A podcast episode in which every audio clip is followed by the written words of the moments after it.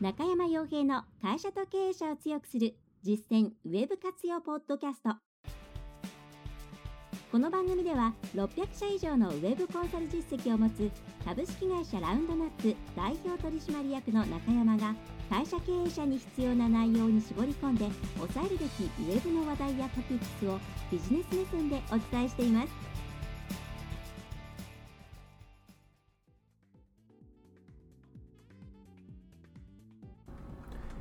皆さんこんにちは。ランドラップコンサルティングの中山です。それでは本日も会社と経営者を強くする実践ウェブ活用ポッドキャストを始めていきたいと思いますので、えぜひともお聞きいただければと思います。えー、まあ、ポッドキャストだけではなく、YouTube の方も配信ですね。はい。で、YouTube の方と Podcast の方、基本的に内容は同じです。まあ、音声抜き出して配信しているのが Podcast なんで、えー、この番組では中小企業の方々で、なかなかこう、人、物、金の部分で、えー、ね、エージェントさんとか、様々な会社にこう、お願いできないという方々に、えー、ピンポイントで Web コンサルが現場のノウハウをお伝えしていく内容になっています。で、えー、じゃあ今回のテーマなんですけれども、まあ、えー、そうですね、まあ、ちょうど時事ネタとして、えー、今今日これ撮ってるのが1月14日の13時51分なんですけれども、ちょうどうんと昨晩ですかね、えー、Google の方で、えー、コアアップデートというものが行われたということで、えー、Twitter などを中心に話題になっています。でブログを書いている方とか、それから検索エンジンについて、えー、ちょっとえー、いろいろやってるよという方は、と、キープされているものかなと、まあ、すでに把握してるよということかなと思います。で、これについて、まあ、もちろんもうそれをなりわいにしている方々はですね、いろんなこと分かってらっしゃると思うんですけれども、まあ、これから、えー、それに対してどう捉えるべきかっていうことと、それから、うん、新しく SEO っていうものを、まあ、これから始めるっていう方とか、本腰入れて始めるっていう時に、えー、どういうふうに、うん、始めていけばいいのか。でなんでそんなことをお伝えするかっていうと SEO っていうものを始めるっていうことの何、えー、て言うんですかねうん敷居っていうものが、まあ、昔は簡単だったんですけどもどんどんどんどん上がってきているんですね。でそれは様々な理由があるんですけれどもちょっとその様々な理由は話していると長くなるんでちょっとさておいて、えー、これからうん、ななんていう社内にそういう専門的な人材がいるわけでもなくて、えー、すごく予算を例えば月額100万円かけられるとかそういう状況なわけでもなくてちょっとそのがっつりですね協力会社さんとかを探していくような状況でもないというような、まあ、多くの中小企業小規模事業者の方々に対して、えー、今からどうしてどうやって始めてい、えー、けばいいのかっていうことをお伝えできればと思います。でまず今回のコアアップデートというものにななんですけれども、えコアアップデートで何っていう方もいらっしゃると思うんで簡単に概要だけ説明させていただきます。はい、まず Google っていうのはその順位とかそのある入力されたキーワードに対してどういうページをま出すかそのサイトの中でもどのページを出すかとかさまざまなことっていうのを、えー、なんか誰かがですねこうポイントをこれでのキーワードではこれが1位とかそういうふうに決めているわけではなくて、え、中でですねアルゴリズムっていうですね、え、機械学習ですね、え AI がそれを決めています。でその AI っていう、まあ、AI っていうか、まあ、その順位決定したりとか、どのページを出すとかっていうものの、その、うん、うん仕組みっていうのがアルゴリズムなんですね。でそのアルゴリズムっていうものは定期的にメントネメンテナンスされているものなんではなくって常に変わっています。まあ良くなったり悪くなったり、まあ、しながらどんどん良くなっています。でその中で、え、日々こう変えている細かいアルゴリズムの変更以外に、まあ、時々ですね大きめのアップデートをかけることがあるんですね。でそれがコアアップデートと呼ばれるもので、それはコア、つまりアルゴリズムの中でも何層にもそのアルゴリズムは分かれているみたいなんですけれども、えー、その、えー、結構真ん中辺、土直球の土直球というか、まあ、地球でいうとまあ内角とかその辺です。内内角っていうんですかね、えー、の辺りに変更を入れるっていうことで、まあ、大きい変動があるだろうと、まあ、実際変動するんですけれども、えそういう大きめのアルゴリズム変更。アルゴリズム変更っていうのは、まあ、どういう要素をどう重み付けするのかとかそういうのの積み重ねで何がどうなってるのかっていうのはもう Google の人も把握できないぐらい、まあ、要するに AI が全部機械学習しながら強化学習を繰り返して出来上がっているものなんですけども、まあ、そういうの大きめのもの大体年に34回ぐらいあるよっていうものが、えー、コアアップデートというふうにまあ呼ばれているんですね。呼ばれているというか、まあ、Google がそう呼んでいるということです、はい、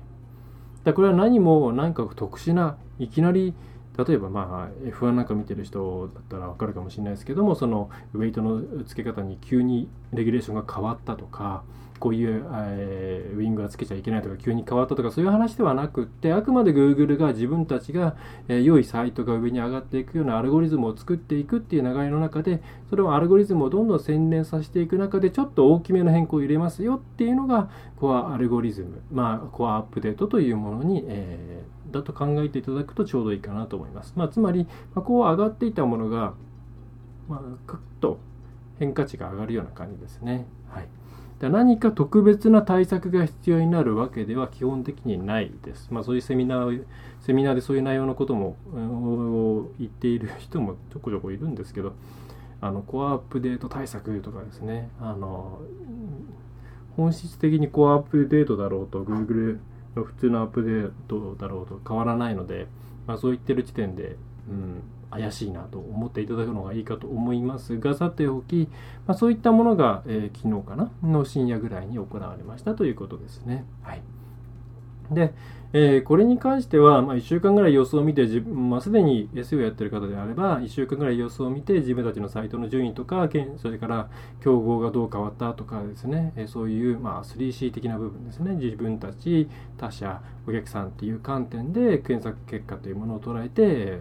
えー、次自分たちが起こすべきアクションを、えー、取っていけばいいと思います。ただ、うん。今回主にお伝えしたいのはそういうコアアップデートの説明ではなくてそんなのも巷にたくさんあるのではい。まず私としても様子を見ながら、えー、おそらくこういったところを改善していく必要があるんだろうなとか、えー、まあ、どっちかっていうとですね上がってきたその自分たちの順位ももちろんそうなんですけれども上に上がってきたサイトとか自分たちはキープできているけどもその周りがすごい変わってきた。それによって競争環境が変わってえーと、お客さんに対してどういう形どういう切り口で、えー、検索結果で、えー、売りとかアピールとかキャッチコピーとかコピーライティングを、えー、変える必要が出てくるかどうか。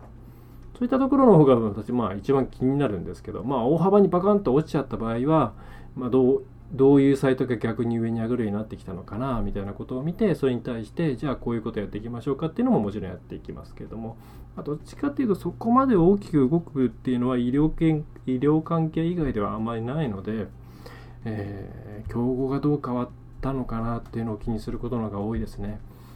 なんでかというと Google がそれだけあの結構大きめに変えてきたっていうことはユーザーがそれのクエリに対して、クエリってまあキーワードに対して求めるものが変わってきたっていうことの表れだと考えた方がいいです。だとすると、まあ、Google 云々っていうよりもお客さんの方が変わってきたっていうことなんで、まあ、ユーザー中心主義的に考えると、それに対して自分たちがどういうふうに、えー、どんなものを提供していくのかっていうのは変えていかないといけないですよね。そういう観点で、割とこのコアアップデートも含めて、アルゴリズムの変更とか、さまざまな Google の変化っていうものを見つめるようにしています。ね、Google がそのクエリに対して普通の検索結果を出すのか、それとも画像の検索結果を割と上の方に出すのか、画像でもさらに絞り込み条件がついたものを出すのか、それともショッピングなのか、地図なのかっていうのは Google がユーザーがこういうものを求めているだろうということが機械学習で分かったからそれに対してそういう結果を持ってきてるわけなんで、はい、Google を疑って Google の裏を書こうというふうに考えるんじゃなくって Google っていうのはユーザーの気持ちを基本的には代弁しているものだっていうふうに考えてそれに対して自分たちが何ができるかなっていうのを考えていく。これが SEO の基本的な、うん、取り組み方だというふうに私は、まあ、取り組み方としてはそうあるべきだというふうに思っていますしその方が成果が出ます。はい。結構やっぱり SEO ってこう Google の裏を書くとかですね Google に逆らうとかですね、えー、こういうテクニックを使ったら上がったみたいな話題が特に Twitter なんかでは盛り上がるんですけどあんまりあれは気にしすぎない方がいいです。振り回されて終わっちゃいます。後から見てみたら明らかに変だよねってものもたくさんありますし、はい。まあ、なんでかというと Twitter 普通のですね SEO の、まあ、いろんな業種業務をしてる方とかあるいは会社の中で仕事してる方ってそんなツイッターでいちいちつぶやけないですからね、それ守秘義務とかもあるかもしれないし、まあ、業務時間中に個人的なつぶやきなんかできないですから、まあ、そうするとじゃあ誰が発言してるのかって言ったら個人系のプレイヤーか、まあ、あの自由奔放な社長だったりするわけですね。はいで、まあ、自由奔放な社長さん系とか、あとは個人事業主さん系っていうのはフォローする価値があるかもしれないですけども、まあ、個人の方だったりすると、まあ、いわゆるアフィリエイト系だったりすると、すごく観測範囲が狭い中で自分が上がった下がったって話とか、推測とか憶測とか、自分の周りの情報だけで判断したようなものが多いんで、まあ、あんまりそこを気にしすぎるとですね、えー、特に事業会社の方々っていうのは、なんか振り回されて終わっちゃったりするんで、そこは要注意ですね。はいちょっとまた話がそれましたけれども、で、えー、とはいえ、世の中にはまだまだ自分たちで SEO ってどうやったらいいのか分かんないよ、でもやってみたいよって言い方々も多いと思います。で、昔であれば割とですね、簡単にそれを第一歩が踏み出せたんですね。で、昔っていうのは例えば Google のアナリティクスでキーワードごとのアクセス数が取れたりとかした時代であれば、こういうキーワードできた人っていうのはコンバージョンしやすくって、えー、こういうキーワードできた人っていうのは全然ダメだな、いっぱい来るけどダメだなっていうのが分かったりしたんですけれども、それがだんだんプライバシーの観点で、ちょっとそれまずいよっていうことで何、えー、てていうんですかね、えー分かんなくなっていってしまいました。Google Analytics では、えー、特殊なツールを使わない限りはですね、ほとんど流入キーワードっていうのは出てこないんですね。未だに項目としてはありますけれども、まあ、過去のデータ見るためだと思いますけど、えー、サーチコンソールの方にはちゃんとデータって取れます。まあ、こっちかなり良くなってきてますけれども、昔はすごい短い期間しか取れなかったのが、今は25か5ヶ月とか取れるようになってきたりして良くなっているんですけれども、えー、とはいえ、そこからさあの Google Analytics につなぎ込めないので、えー、このキーワードできた人はコンバージョンするかなとか、このキーワードできた人は来訪するかなとか、再来訪再来訪するかなとか、そういう短期的、中期的短期的に関しても、中期的に関しても、えー、結構難しくなっちゃっているんですね。はい、で、そういう中で、でも SEO、じゃあどうやって始めたらいいのって話になってくるんですね。はい、で、これは、うん、じゃあ今どういうふうに始めるかって言ったら、昔は計画して、こういうことして、えー、きっとこれぐらいのリターンが来るだろうから、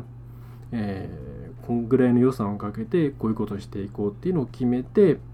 でそれの答え合わせをしていく感じだったと思うんですけれども今はその最初のデータっていうのが何、え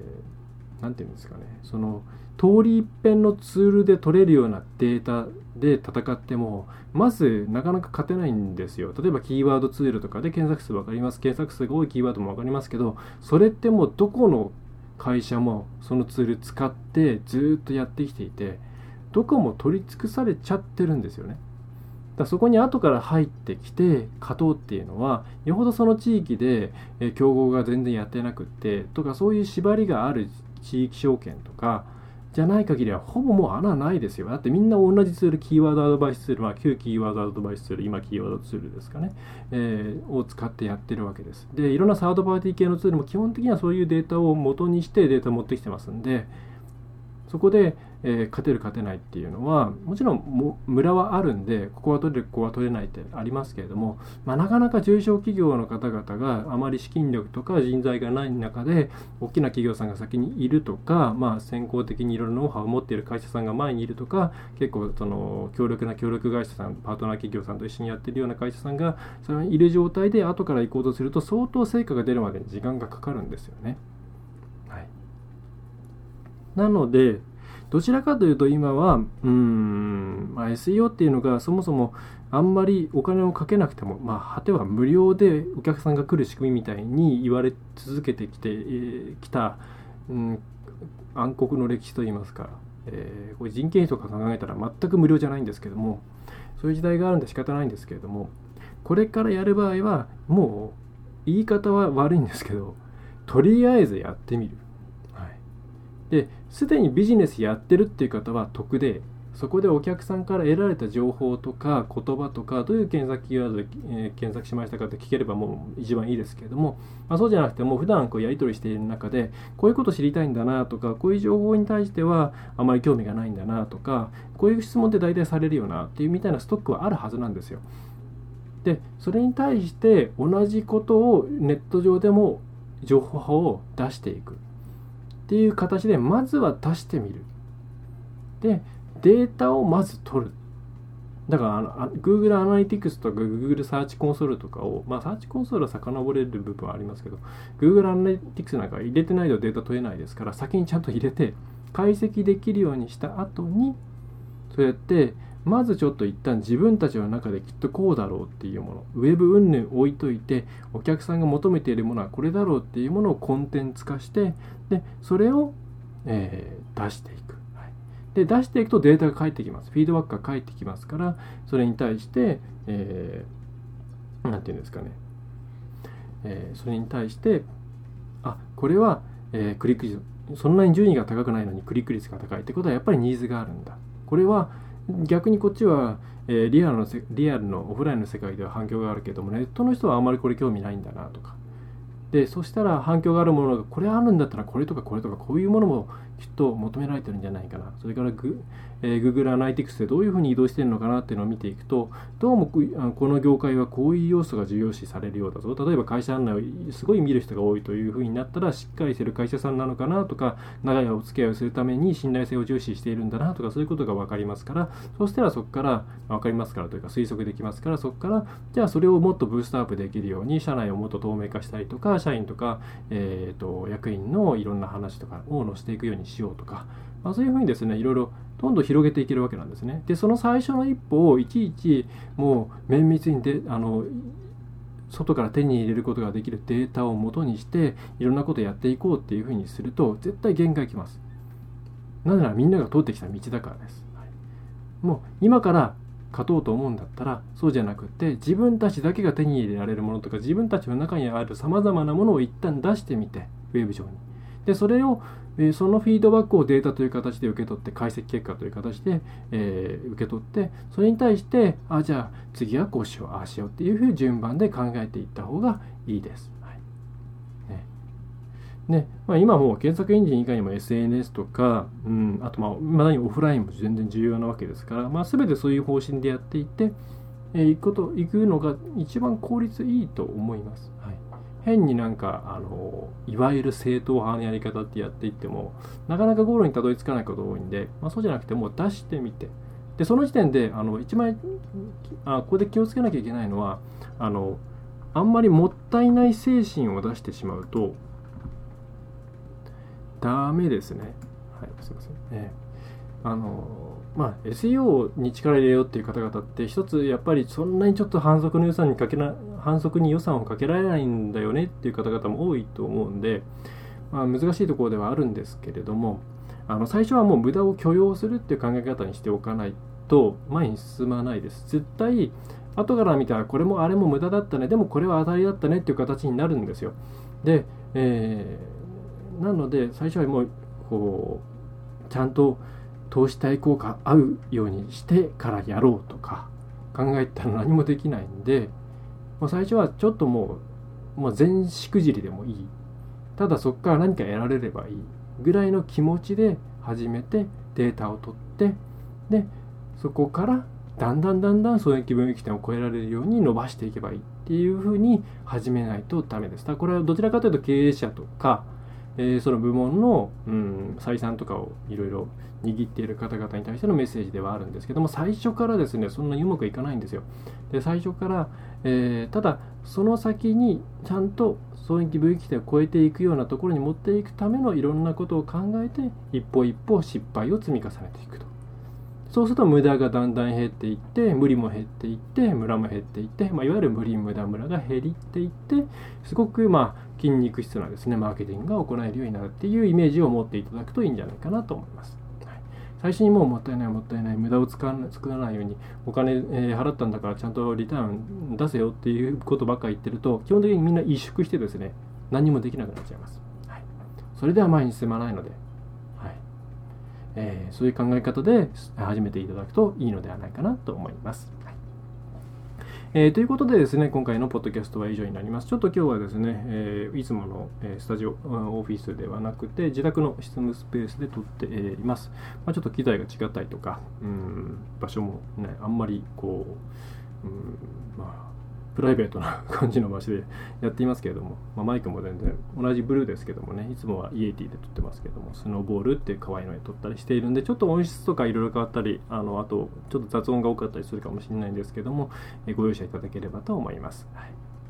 えそれではですね、えそんな感じですね。えぜひですね、他のいろんな話題を、え YouTube でしたら YouTube チャンネルの方で、えー、ポッドキャストでしたらバックナンバーの方で、あるいはス,、えー、ススティッチとか、Spotify とか、えー、Google Podcast とか、いろんなところで配信をしていますので、ぜひともな、まあ、どっかのですね、使いやすいもので、ながら聞きをしながらいろんなノウハウを手に入れていただければと思います。また、いろいろお悩みのことがあればですね、中小企業の方々ですね、お気軽にですね、まずはメールでご相談いただけると嬉しいです。ちょっと、えー、順番にですね、えー、こんな感じじゃないですかっていうのを無料でできる範囲でご回答したりして、えいます。で、その後ですね、えいろんな、なんだろう、え診断とか、コンサルに、えー、つなげていくっていうことも無理にやることは全然ないので、はい。